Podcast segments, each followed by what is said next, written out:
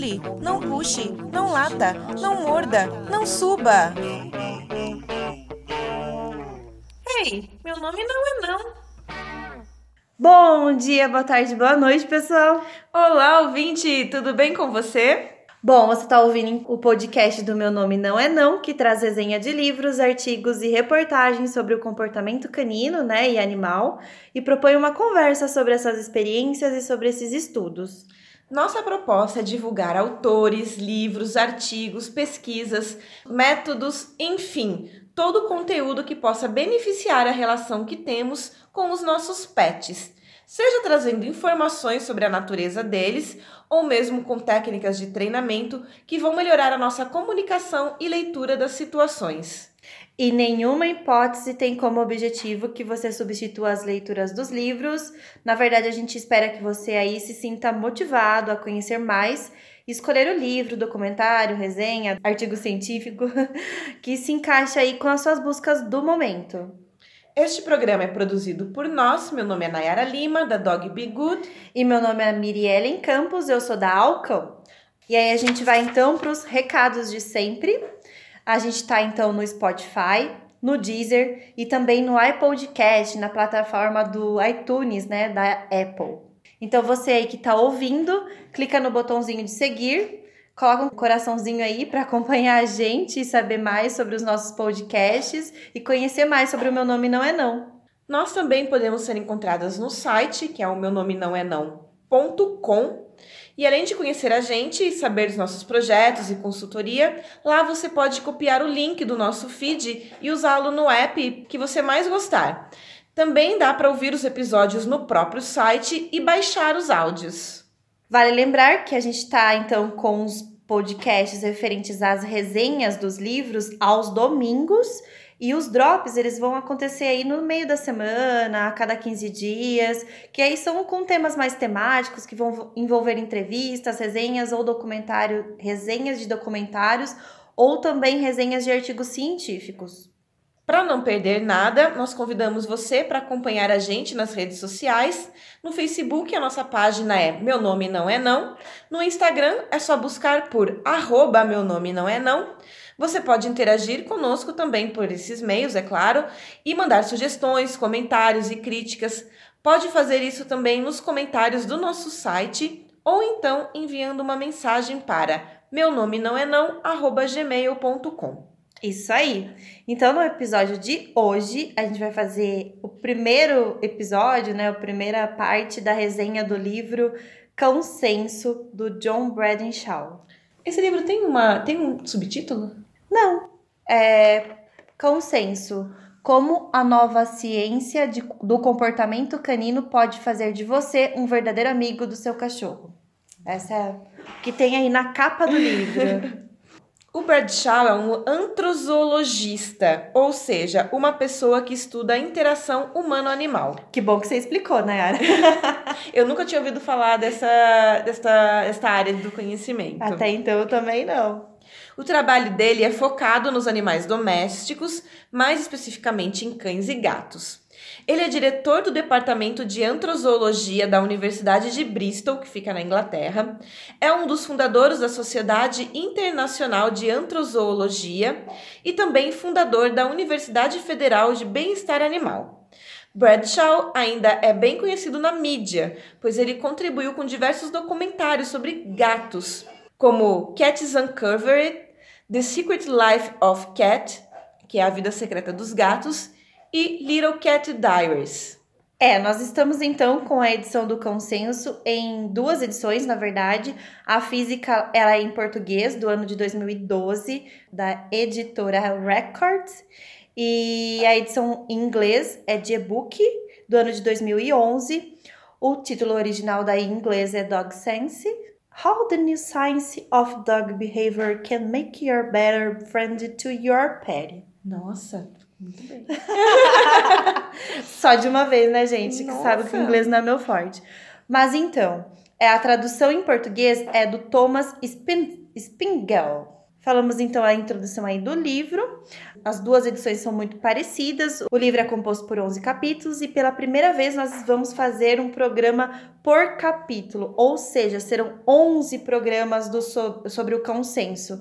Por que isso, Nayara? Porque você acha que ele é um pouco denso?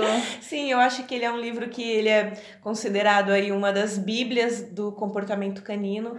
Então acho que ele merece essa atenção de, de todo mundo, né? E também é um, é um livro bem denso mesmo. Esse primeiro capítulo ele traz muita informação. Foi bem difícil fazer uma resenha é, a respeito só desse capítulo. É, e o John também ele traz uma abordagem um pouco mais é, diferenciada em relação aos que a gente estava lendo do, do, da cabeça do cachorro e é. também seu cachorro é um gênio, né? Do, da Alexandra Horowitz e do Brian Hare da Vanessa Woods, ele é bem mais científico, é. digamos assim, né? Pra, uma abordagem científica, Para né? meros leitores que somos aí, é. meros iniciantes na comunicação animal, ele é um ele é um livro bem complicadinho, assim. Mas vamos lá então. A gente achou interessante colocar prefácio, introdução e primeiro capítulo, porque tem algumas informações muito importantes nesses três, nesses dois primeiros e também, principalmente, uhum. no primeiro capítulo, né? Como, tá, como é o título do primeiro, do primeiro capítulo no, em português? De onde vieram os cães. E no original em inglês é Where Dogs Came From, que é exatamente a mesma tradução, tradução literal. É. Tá, então por que, que a gente achou interessante trazer o primeiro, o primeiro, a primeira parte sendo o prefácio? Porque nele a gente tem algumas informações da vida do autor e de como ele foi introduzido aí no mundo dos cães, né? Nesse mundo magnífico dos cães. Ele começa falando que ele conheceu um cão na verdade, assim, ele não conheceu o cão que introduziu é. ele ao mundo, mas que ele se apaixonou por esse cão porque ele era um cão da família. Ali eu via muitas histórias a respeito desse cão, que era o Ginger, que era o cão do avô do Bradshaw. É, o avô do Bradshaw, ele era um arquiteto. Eles viviam numa cidadezinha bem pequena na Grã-Bretanha, chamada Bradford. E era uma cidadezinha em que o cão, é, na verdade que não só o cão, né? Todos os cães podiam ali vagar, Sim. felizes e sair de casa caçando borboletas. É, eu não, eu não me lembro da década, mas se o Brian é de, é de 70, é, o John, o John o Brian é do outro livro, né? Lembrar de acostumar com o Bradshaw. Se o John Bradshaw, ele viveu a infância dele na década de 70, então imagina que o, imagino que o avô dele seja do início do século 20, né? É, vamos imaginar aí então que era realmente na, na Europa, cidades europeias, é. era uma cidadezinha bem pequenininha, né? Sim. Então o cão aí vagava pelas ruas, passava pelos lagos, pelos campos, fazia um charme ali pro açougueiro, conseguia um osso uh, ah, para passar no semáforo, né? Que na verdade não tinha semáforo, mas era um sinalzinho uhum. de trânsito ali. Tinha a ajuda do, do guarda do trânsito. Do trânsito. É. E esse cão, ele era um Cairnen Terrier. Ele é, é, é como Kyron Terrier, que é um tipo de um Yorkshire. É, da Uma, família um maior.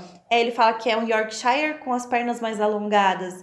Aí ele até fala pra gente no livro que é, explicitamente era o cão do Mágico de Oz, né? É. Era muito parecido com o cãozinho da Dorothy, só com as perninhas mais alongadas. Então, assim, a família é, designava o cão com uma personalidade extremamente forte por conta da liberdade que ele tinha no cotidiano, né? Sim. E aí a gente conhece também, nessa primeira parte do prefácio, anos depois, foi o primeiro cão do John.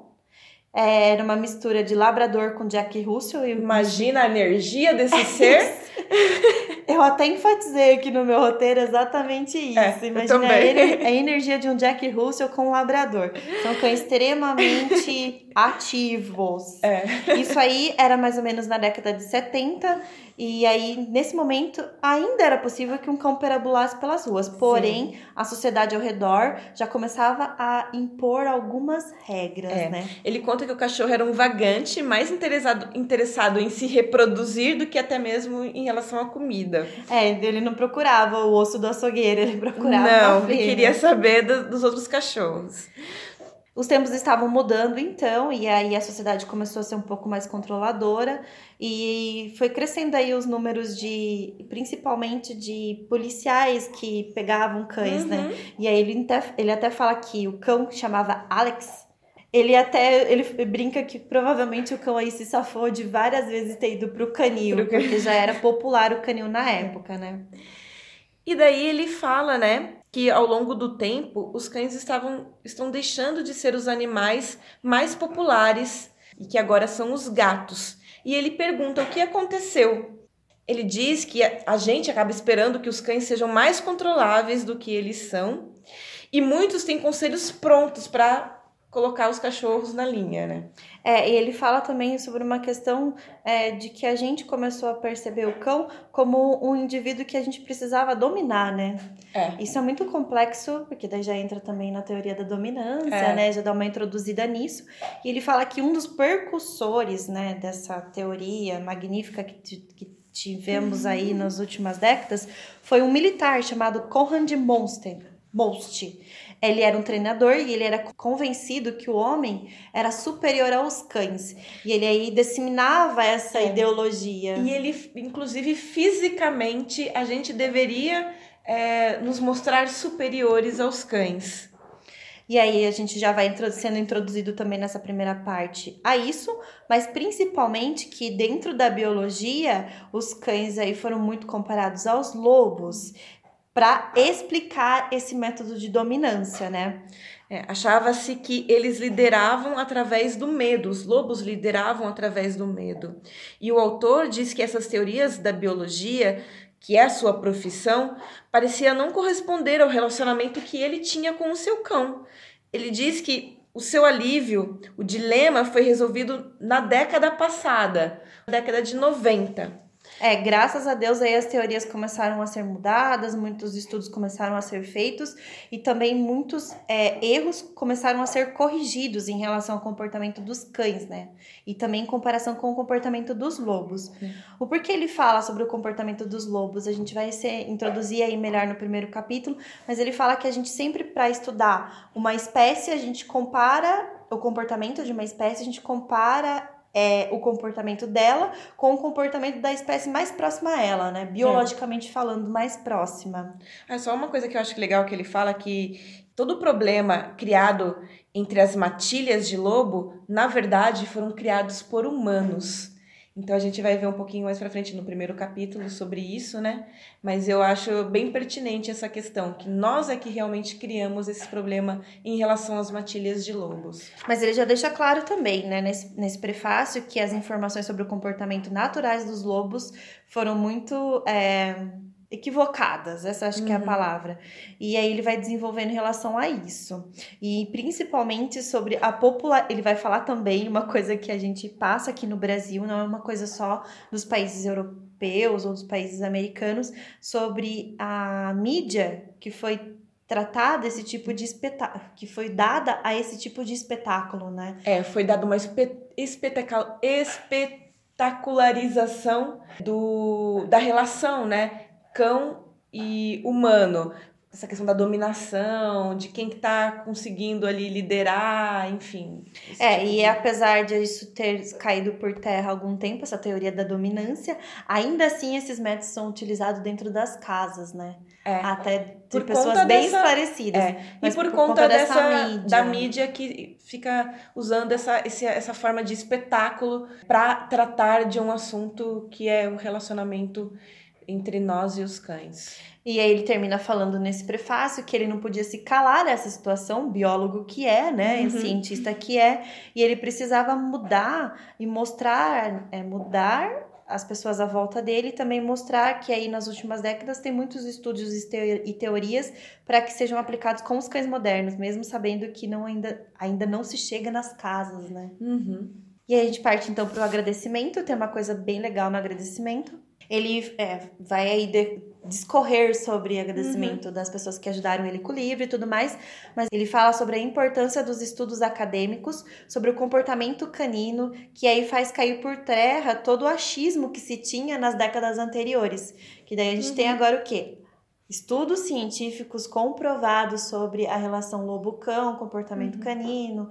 E, e aí ele vai falando aí pra gente que o folclore acabou, né? É. Agora a gente vai falar sobre fatos, sobre teorias e sobre coisas comprovadas. E é muito legal porque quando ele, nesses agradecimentos, que é bem extenso inclusive, ele fala sobre a importância dos estudos de outras pessoas, não dos próprios estudos dele, né, das próprias pesquisas, é mas de estudos de outras pessoas que ao longo do tempo estão aí ajudando a construir esse quebra-cabeças aí pra gente entender melhor é, o comportamento dos cães. E aí é ok terem tido estudos equivocados, ok. Naquela uhum. época era o que se tinha, na verdade, é. né? E foi uma evolução já, já se ter tido aqui. Alguma informação. Mas né? a gente tá numa nova era e novos estudos foram feitos e a gente não pode ficar para trás dessas mudanças. A gente precisa começar a aplicar isso no nosso cotidiano. E divulgar isso para o maior número de pessoas possíveis. E é isso que ele vem fazer nessa Bíblia magnífica. É, e é isso que nós também estamos canino. tentando fazer, né? É, espera, Divulgar. É, a gente espera que vocês aí se sintam muito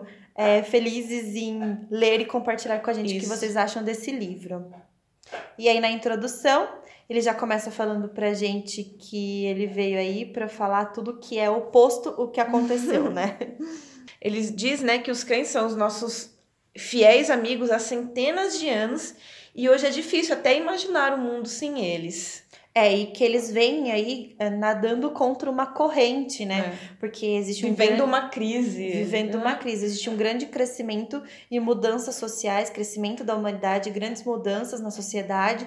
E o ritmo humano também mudou, então eles estão tentando loucamente se adaptar à nossa rotina, hum. como eles já vêm fazendo há tantos milhares de é. anos, né? Porque gerações foram selecionadas em raças, né, para desempenhar funções e os cães eram ferramentas, diz o autor. Suas, suas habilidades contribuíam para diversos tipos de serviços, que era caçar, rebanhar, guardar.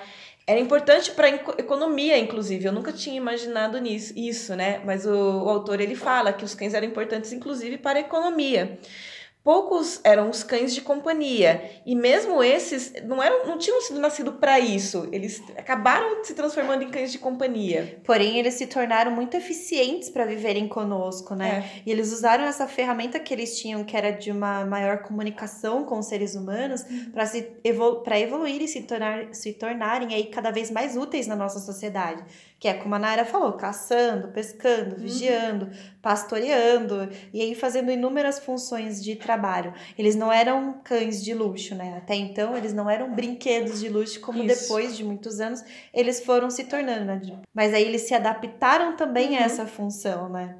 É, mas nem todos, né? O que o autor diz, que muitos, apesar de muitos terem se adaptado, né, a essa nova vida que nós vivemos, outros continuam com muita dificuldade em se adaptar a essas novas regras ou nova forma de vida das pessoas, pois eles não nasceram para isso, né? Eles biologicamente são, são diferentes desse, dessa nossa rotina. É, a gente já começa a entender um grande conflito, né? Porque eles estão tentando se adaptar e aí eles têm grandes é, dificuldades em se adaptar. Uhum. Mas o importante é a gente tentar entender é compreender qual é o melhor lugar do cão na nossa sociedade. Aí sim a gente começa a falar sobre bem-estar. Uhum. A expectativa quanto à rapidez das mudanças dos cães não são os únicos desafios que nós enfrentamos em relação ao bem-estar deles, né? Aí a gente tem falando sobre as, as funções, né? Eles foram criados para uhum. determinadas funções, e aí depois com as chegadas dos Kennels Club, então aí eles começaram a ser criados pela aparência e aí a gente pensa o quão geneticamente isso começou a ser alterado nos cães, né? Eles já é. começou a ter determinados tipos de doenças, etc, que a gente vai se aprofundar um pouco mais para frente nessas deformidades genéticas que foram causadas, é. né? Você, você pode pensar aqui que em meados do, dos anos 2000 já se tem um estudo falando que as 25 gerações até esse ano são de raças criadas pela aparência não mais para eles serem úteis para a sociedade onde eles vivem. Uhum pode vir comportamentos muito diferentes do de ser um cachorro de companhia. Né? É, o que ele denomina mesmo como deformidades genéticas. É, sem né? contar em relação à saúde também. E doenças né? relacionadas à, à própria raça aí, né? E, é. e que isso só tem crescido nesses últimos tempos. Como chama? Cons, cons, consanguinidade, né? Que os problemas em relação à consanguinidade. Principalmente problemas com as consanguini, consanguinidades. Meu Deus, que palavra.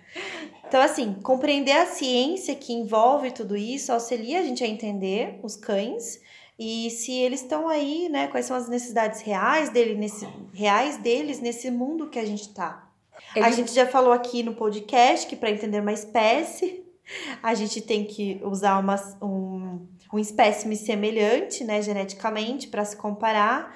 E, é, e foi nessa abordagem que a ciência prejudicou a compreensão sobre o mundo canino. Porque daí ela foi estudar os lobos, parentes Isso. próximos dos cães, né? Uhum. Mas os lobos atuais, não os lobos uhum. que originaram os nossos cães modernos. E daí nas últimas Uh, nas últimas décadas houve um interesse um pouco maior sobre como que aí desempenham os cães na sociedade, qual o papel desse, de, dos cães e nosso uhum. nesse convívio. E, mas também teve aí os equívocos de, de acordo com a é, decorrentes da doença, principalmente relacionadas às escolas científicas que abordaram o comportamento canino, né? E uma coisa que ele fala que todos, todos os problemas oriundos desse cruzamento genético se tornou público em 2008 com uma reportagem da BBC sobre os diversos protestos é, que estavam sendo feitos em relação ao Crufts, que é um grande evento de cães da Inglaterra e que tem repercussão mundial. é, isso já foi um, um boicote do, do, da, da, da sociedade. sociedade. Porque na Inglaterra já, a gente já pensa aí na Templo Grandin, quando teve aí a, os estudos relacionados ao bem-estar animal, a Inglaterra sempre foi precursora em relação ao bem-estar animal. Então, eles já se adiantaram à sociedade a não patrocinar esse tipo é. de ah, disposição aí que não pensa em bem-estar, né? Pensa em beleza, em aspectos é. físicos que não vão influenciar no comportamento é. do cão, no bom comportamento do cão, é. no convívio humano. Então aí a nova escola da ciência vem aí para descortinar o cão e passar para os tutores, para os donos de cães, o que se passa na mente do cão e como resolver os problemas de comportamento e como viver com eles numa sociedade aí que eles possam ser incluídos, pensando no ponto de vista humano e também animal. O que eu acho em relação a essa introdução é que realmente ela é um resumo do que a gente pode esperar desse livro, né? Então a gente falando bastante sobre DNA, sobre a origem dos cães, sobre a forma como nós estamos lidando com o desenvolvimento das, das, das novas gerações de cães também. É, ele deixa bem claro que a gente vai encontrar genética, comportamento, muito estudo científico que vão introduzir a gente para a mente do cão. Que eu achei bem, bem parecido com a ideia do, do Brian Hare. Sim. E principalmente da Alexandra Horowitz, quando ela trouxe pra gente que a gente ia entrar na cabeça do cachorro e é entender é um pouco melhor a partir do conhecimento geral dele, né? Então, no capítulo 1, de onde vieram os cães, o, o, autor ele diz que cães são realmente lobos quando se trata dos genes. Eles compartilham 99,96%, mas mesmo assim não são a mesma espécie. Os cães são os animais que mais tiveram sucesso em todo o mundo, bem ao contrário dos lobos. Ele fala que assim, é, quando a gente dá esse dado, 99,96% do DNA é compatível com o lobo, então todo mundo pensa assim: o cachorro é lobo, mas ninguém pensa, o lobo é cachorro? É verdade. Ninguém pensa por essa visão, né? É engraçado isso. Os lobos são vistos pela nossa sociedade de uma maneira bem parecida com seus ancestrais mais selvagens, né? Hum. Que eram aí imponentes e majestosos e malignos até, né? De acordo com algumas culturas, né? E ele, ele faz essa questão, né? Por que nós fazemos tanta compara comparação quando se trata de entender os cães domésticos, né? Ele fala que para entender o cão doméstico é preciso entender o próprio cão doméstico. É, entender também que os cães, eles são derivados de lobos, mas não dos, lobo, dos lo, lobos. não dos lobos atuais, não dos lobos cinzentos dos lobos norte-americanos, mas eles são derivados de um lobo é, ancestral a eles, né? Um canídeo muito ancestral a ele. Ele fala que é claro que os cães compartilham semelhanças com vários animais da família canídea e que os lobos são uma parte dessa família. Em comum com os canídeos, eles têm o corpo, é claro, né? Um refinado olfato. Para o autor, não devemos compará-los a uma única espécie canídea. Outro ponto a considerar é que eles vivem com humanos e passaram pelo processo de domesticação, o que mudou os cães de maneira considerável, mais que qualquer outra espécie. Eles têm tamanhos, pelos e formatos variados. E o mais importante de tudo, eles têm a domesticação. Eles aprenderam a nos entender mais que qualquer outro animal. Para o Bradshaw, entender a domesticação é que é a chave para entender os cães. É, ele deixa bem claro pra gente assim, que os cães eles são derivados de um canídeo, né? De, um, de uma certa linhagem de canídeos, que herdou aí um pouco da anatomia básica, capacidade olfativa uhum. muito apurada, aptidão para caça, capacidade de formar vínculos sociais duradouros. Uhum. Mas o cão que está no nosso tapete, ele não é um lobo americano, né? Ele não é, um, é engraçado um lobo essa do imagem, Né? Mas é essa imagem que as pessoas têm dos é. cães, né? Sim. E que a nossa jornada de conhecimento ela vai começar mesmo pela domesticação. É. É preciso entender quais foram os ancestrais dos cães, toda a sua história, de onde vieram também esses ancestrais. O autor diz que não é possível precisar o comportamento desses ancestrais, é claro, a não ser examinando os seus, pró, os seus parentes mais próximos. Os lobos que viveram há mais de 10 mil anos ou ainda o canídeo mais distante, precursor dos lobos, existente lá na, existentes lá na era do Piloceno, ou Plioceno, melhor dizendo. É, esse canídeo ele era conhecido como Borrofaginae. é. Ele era um canídeo comedor de carniça, ele era muito diferente de qualquer canídeo que a gente tem hoje, porque ele era gigantesco. Uhum. E aí, depois de um milhão e meio de anos, surgiu aí a família de Canis. A família Canis, ela substituiu esse Borrofaginae. Borrifagine, né? Não sei. é, e aí isso, ele foi substituído pela essa família Canis, que a gente encontra aí chacais, raposas. O Bradshaw fala que nenhum dos canídeos foram domesticados com sucesso e permanentemente como os nossos cães e que as análises de DNA dizem que os cães são descendentes apenas ou quase totalmente do lobo cinzento, o Canis lupus. Foram comparados DNAs de diversos canídeos, mas os cães têm relação direta mesmo é com o lobo cinzento. Mas ainda é possível que o DNA, pater, o DNA paterno deles mais difícil de analisar, aponte outras origens canídeas. Agora eu me senti meio ratinho, né? DNA. Vamos falar sobre o DNA dos cães. O autor destaca que, mesmo tendo um DNA tão próximo, cães e lobos são diferentes em comportamento, assim como são outros animais. A, a revolução do DNA nos revelou muitas coisas. Nós, por exemplo, compartilhamos 20% dos nossos genes com os cães os mesmos 25% que nós compartilhamos também com os camundongos. Já os outros 75% aí dessa conta são completamente diferentes. O Bradshaw disse que o DNA não controla o comportamento diretamente. Em vez disso, ele especifica a estrutura das proteínas nas células, por isso que pequenas mudanças podem mudar completamente o comportamento. E o livro traz até um, um paralelo sobre a relação do, do, DNA com o comportamento, fazendo a comparação entre chimpanzés e bonobos. Eles compartilham 99,6% do DNA. Entretanto, os chimpanzés são onívoros, caçam outros macacos. Seu grupo social é formado por coalização entre machos eles são muito agressivos e chegam a matar se tiverem chance. Ou seja, ter uma, um parentesco genético muito pra, ter um DNA muito próximo do seu parente mais próximo, não quer dizer que o comportamento seja parecido, né? Não quer não, dizer que o comportamento seja igual. Porque os bonobos, ao contrário dos chimpanzés, são vegetarianos, têm uma sociedade baseada no relacionamento das fêmeas, raramente mostram agressividade e não matam. Entre os cientistas, as diferenças entre cães e lobos são claras quando se trata de comportamento e sociabilidade. E aqui tem um cão se abanando. Cães não são animais de matilha, embora às vezes se organizem em grupos. Eles também são muito mais adaptados a re se relacionar com pessoas, por exemplo.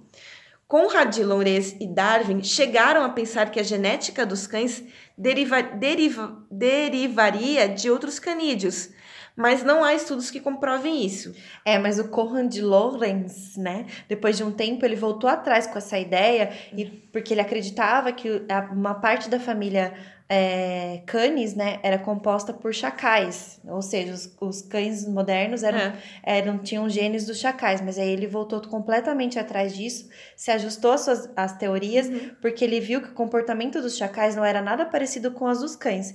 Os chacais eram seres é, promíscuos, parecidos com os cães, mas eles formavam grupos mais fortes que os cães formam, É. né?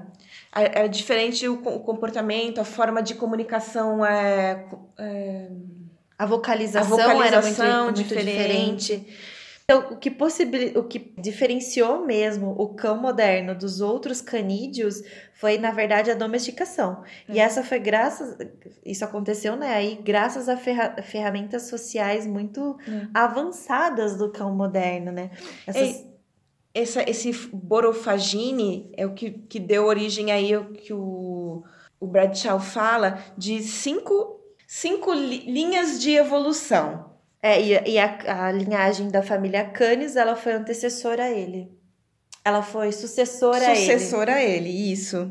É, ele até faz um panorama entre as divisões evoluti evolutivas. Você- Você até comentou, né? Os cães da América do Norte, que originaram o coiote. Os da América do Sul, que originaram o dos, Dusicion, Dusicion, que são as raposas, ou tipos de raposas, né? E outras seis espécies de, de, espécies de canes que evoluíram no Velho Mundo, da, Eura, da Eurásia, que é a Europa e a Ásia, até a África. É, todos esses canídeos, eles são capazes de viver, eles eram capazes de viver sozinho e também eram capazes de viver em bando, né, conforme as condições que estavam à sua volta, principalmente as condições alimentares que estavam à sua volta. E eles são animais, eram animais sociais também, né? E isso, capazes aí de se agrupar por conveniência, né? Quanto mais alimento, mais animais reunidos, quanto menos alimento, Uhum. mais animais, é, grupos menores ou animais solitários. E essa capacidade do cão, do nosso cão, de se associar e se aproximar dos humanos, é uma capacidade canídea, se a gente for É. pensar, né? Porque eles são animais sociais, né? E aí não é só uma capacidade de lobos. Essa capacidade de eles se Isso. aproximarem de nós não é uma capacidade lupina.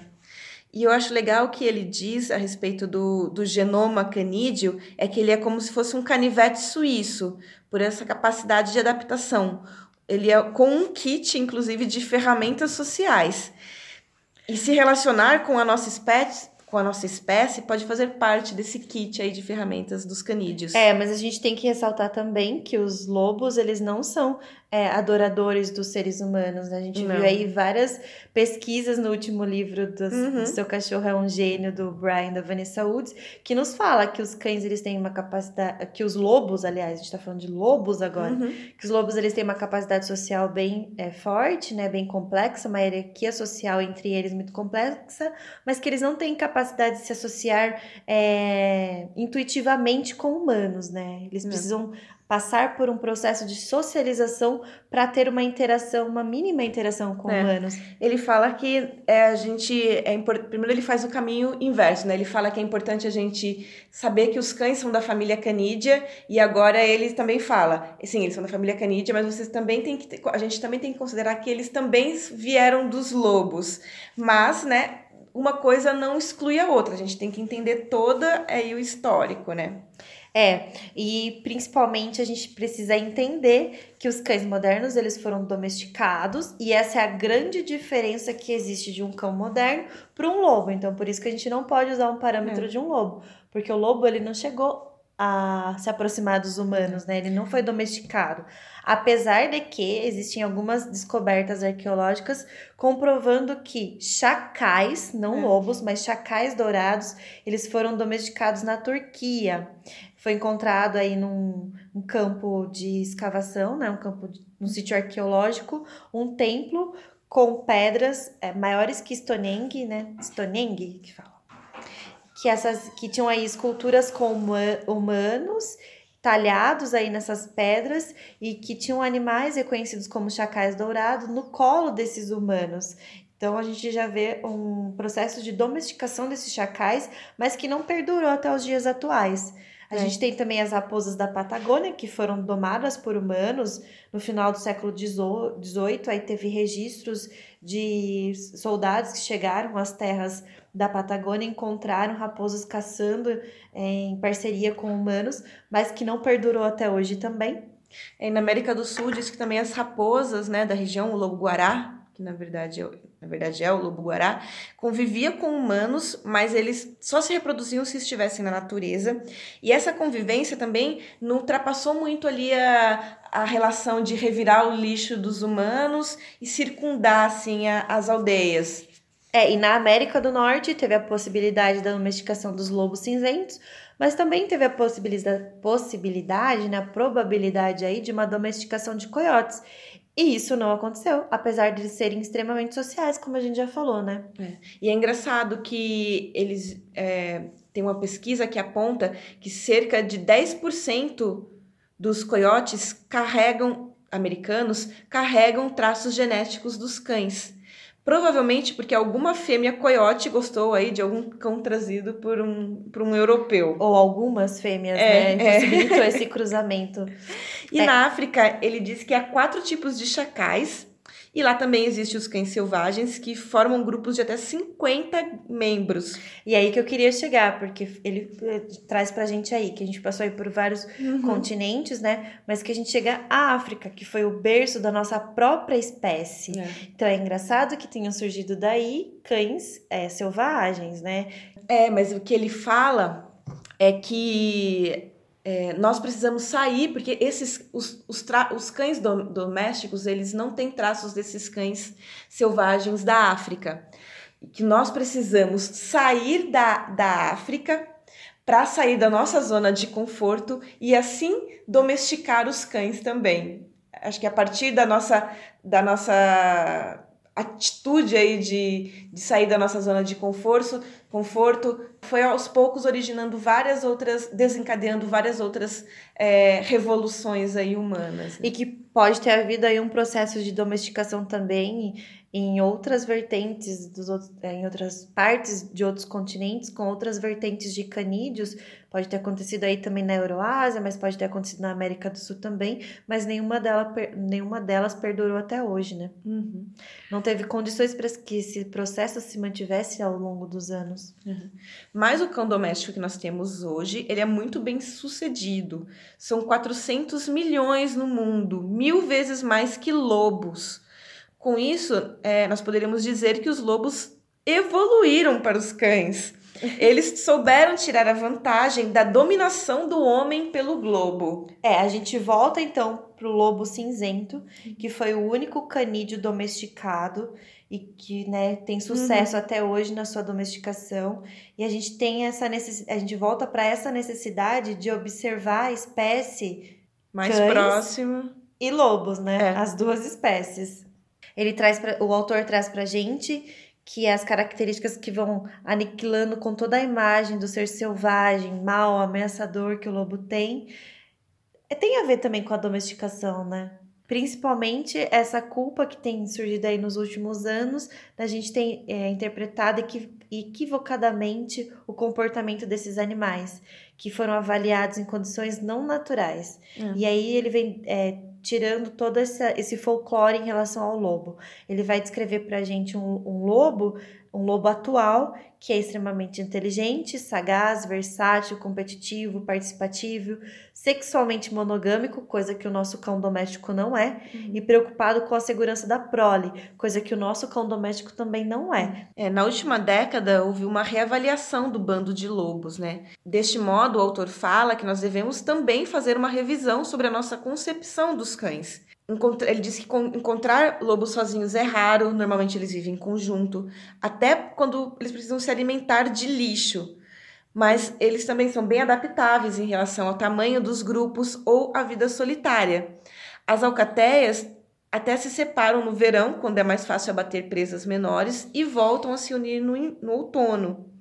Então, descobriu-se que os grupos de lobos, como a Miriellen falou, são na, ma- na maioria grupos familiares. Um macho solitário que se une com uma fêmea solitária e, filha, e cria os filhotes em conjunto. Em várias espécies, os jovens, né, são abandonados pelos pais, né, quando tem a idade né, suficiente, claro. Uhum. Mas isso não acontece com os lobos. Os irmãos mais velhos ajudam a criar os mais novos. Ou seja, ao contrário do que se pregava, é a cooperação e não a dominação que sobre, se sobressai numa organização de lobos, numa alcateia. Estudos têm provado que a reprodução cooperativa tem mais probabilidade de ocorrer em famílias do que em conjuntos aleatórios de indivíduos. Assim, acontece a seleção de parentesco, suficientemente forte, o autor diz, para fazer que o lobo fique no bando dos pais até que cresça, ganhe experiência e até que o bando também cresça e ele parta aí para formar a sua própria família. É, então a hierarquia natural de lobo é o, o macho e a fêmea que vão ter Pais, né? filhotes. E esses filhotes vão ter aproximadamente um ano quando a fêmea engravidar novamente desse lobo pai. E esses filhotes que já vão estar com um ano vão cuidar desses lobinhos que vão nascer. Uhum. E para esses é, filhotes, esses filhotes que já estão adultos, né? Esses filhotes da primeira ninhada, nia, ninhada, é interessante para eles não cruzar com nenhuma fêmea da, da matilha deles, porque eles têm tudo naquele bando, né? Eles têm Uhum. segurança, eles têm alimento, eles têm uma caça aí farta, então para eles também é, é E é engraçado confortável, porque nessa, é evolutivo, é é um clichê falar, mas é como a natureza é inteligente, né? Porque você imaginar É inteligente é, pra eles. Porque se você imaginar que ou, se houvesse realmente um cruzamento ali naquela família, é, haveria inclusive problemas de consanguinidade. Então, Exatamente. é, como a natureza é inteligente, já dizia o sábio. Muito Mas- perfeito. e o autor traz pra gente também que podem ter conflitos dentro dessa família. Sim. Claro que podem ter conflitos. Mas o lobo jovem, ele nunca vai é, se, se impor ou lutar por uma posição superior ao lobo pai. Na verdade, ele tá ali pra ser cooperativo com ele. É, as agressões são uma exceção, ele diz, não, Não uma a regra. E foi dito até então, né, nas É. últimas décadas, sobre a teoria da dominância, que os cães eles deveriam ser dominados pelos humanos, porque senão a agressão seria imposta aos humanos, É, né? Ou Porque eles contrário. queriam, iriam querer dominar é, os humanos, né? Então, mas por que então houve essa confusão sobre o comportamento social dos lobos? Ai, meu Deus. Você quer falar, eu falo. Então, na verdade, ocorreu esse equívoco porque teve um estudo do David Beck que colocou um cientista muito famoso, muito importante aí para a linha de eh, biológica e também comportamentalista, colocou lobos eh, não aparentados dentro de um ambiente não natural, um ambiente artificial, e aí provocou inúmeros equívocos, porque esses lobos eles não tinham eh, uma, a mesma linguagem, eles não tinham relações É, de parentesco? de parentesco entre eles, não tinham relações sociais já estabelecidas hierarquicamente durante todo o seu né, nascimento e tudo mais, e foram observados situações de dominância, submissão e muito conflito, porque como esses cães não falavam a mesma língua, eles É. precisavam se impor para ter a comida, né, Uhum. para ter o alimento. O autor fala que somente mais recentemente é que nós conseguimos observar lobos através dos ra- rastreadores, né, e em unidades de conservação aí de espécies, onde eles puderam realmente ser observados na natureza. E daí ele vai fazer uma explicação toda sobre a questão das posturas de submissão e, né, é, dos lobos. Eu vou falar porque eu acho que é muito comum as pessoas se confundirem em relação a isso, né? Ele explica a postura submissa dos lobos, que na verdade ele diz que parecem submissas porque estão dentro de um ambiente de cativeiro e porque elas não são muito eficazes como linguagem de comunicação nesses ambientes. O cão que faz uma postura submissa, a princípio, quer dizer para o outro cão que não quer brigar, não é mesmo? É isso que a gente aprende, né? Mas isso não ocorre porque os lobos em bandos diferentes não têm interesses em comum. Eles competem e eles até se matam. Eles não querem ficar dialogando. Ah, eu tô querendo, não tô querendo brigar, quero brigar. Não tem isso. Ou eles competem e se matam, ou eles não, não competem, não brigam, não se comunicam. Então, não existe essa postura de mostrar super, super submissão para não brigar. Essa conduta chamada de submissa na natureza costuma ser outra, é uma postura para reforçar o vínculo. Ela não costuma acontecer precedida de uma ameaça. Na verdade, às vezes é só uma recepção mesmo. Agora, em zoológicos, os lobos mais jovens aprendem que conseguem ter efeitos ao usar essa postura, já que não tem para onde fugir do lugar, né? O autor explica que os lobos e cães fazem posturas chamadas de submissão passiva e submissão ativa. A ativa acontece mais com os lobos nessa proposta de renovar vínculos. Os cientistas chamam agora esse comportamento de conduta de afiliação. Ele pode acontecer no encontro após a caça, na cerimônia do grupo, até os pais emitem essa, essa postura. Como ela é? Corpo baixo, orelhas para trás, rabo baixo, porém abanando entusiasticamente. O autor diz que até, até é estranho pensar que essa postura seja considerada submissa pelo o outro animal, né? O outro animal perceba, ah, ele está sendo submisso a mim. Já que, já que para ele seria fácil atacar nessa posição. O autor também diz que os filhos costumam fazer essa postura mais que os pais porque são mais dependentes. Para os filhos, os pais são apenas dois, a relação deles é integral com os pais. Já para os pais, são muitos os filhotes. Já a submissão passiva é, é quando o cão ou o lobo mostra a barriga. Essa postura nasceu devido à relação é, da mãe com o filhote, que lambe a barriga dele para estimular lá o xixi, o cocô, né? Ai, que neném. Essa postura continua durante as brincadeiras dos animais, né? Nessa posição, eles ficam realmente vulneráveis à mercê do outro. É uma postura bem rara entre lobos e é mais comum naqueles que estão em cativeiro. É, a gente pode só ressaltar também que essas posturas e essas, essa relação de comportamento são características dos lobos atuais. Os lobos ancestrais, que foram aí, é, antecessores aos lobos atuais e aos cães atuais, eles podem não ter tido esse mesmo uhum. comportamento. Então, isso é uma coisa que a gente precisa também se atentar, é. porque apesar de parentes muito próximos, o comportamento é. pode ter sido completamente diferente, como é. a gente já viu sobre os chimpanzés, sobre os bonomos, né? É.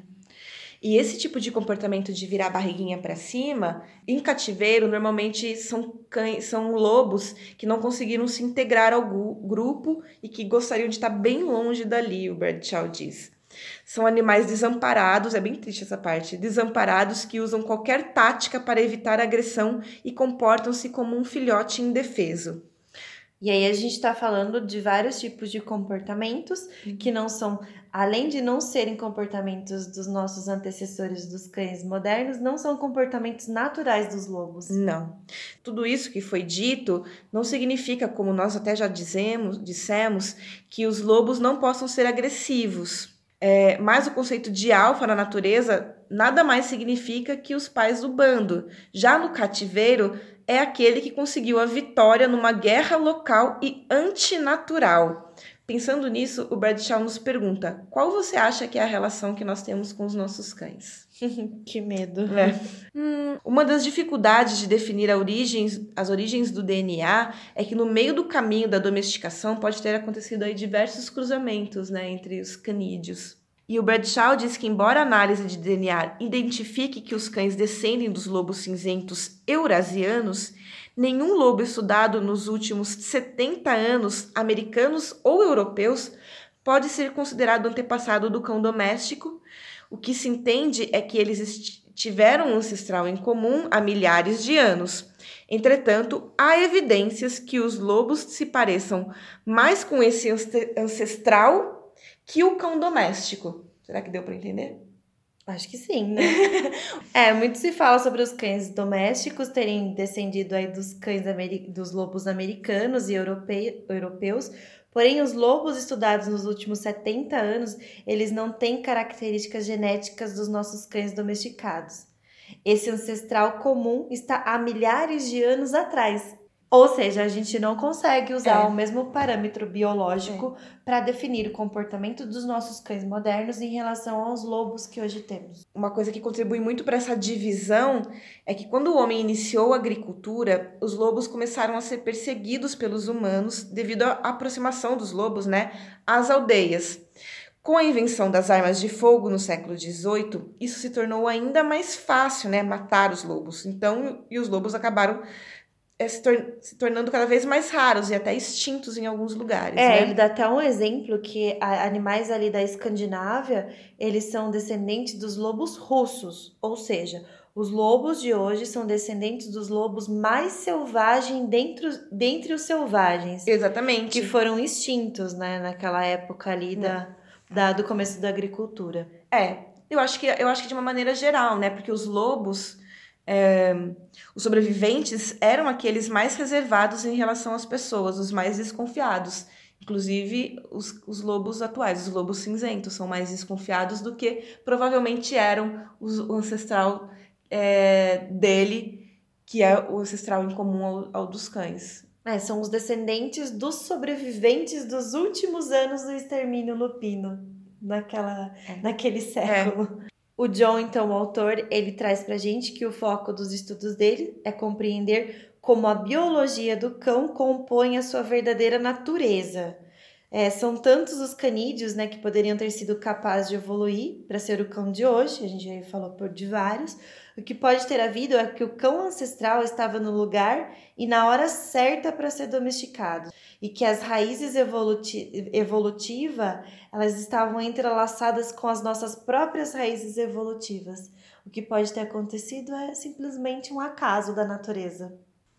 Bom, então nós encerramos o primeiro capítulo do livro Consenso. Ele é bem complexo, bem difícil, foi bem difícil fazer a resenha deste, deste capítulo, mas eu acho que vale muito a pena vocês, né, quem está nos escutando também, acompanhar, comprar o livro, enfim, prestar de alguém que tenha, para ler esse livro que tem muito mais informações. A gente trouxe muitas informações, mas tem ainda mais informações bem pertinentes que são interessantes é, conhecer.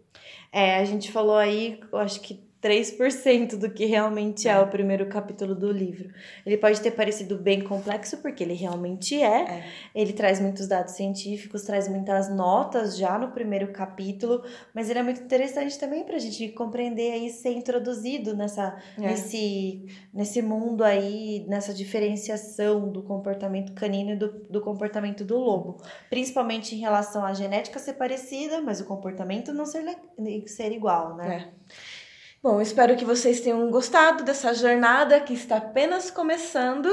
E não desistam desse livro, porque eles têm muita coisa muito mais legal para nos deixar. É isso mesmo. É, a gente precisa passar alguns recadinhos, né, Ana? É.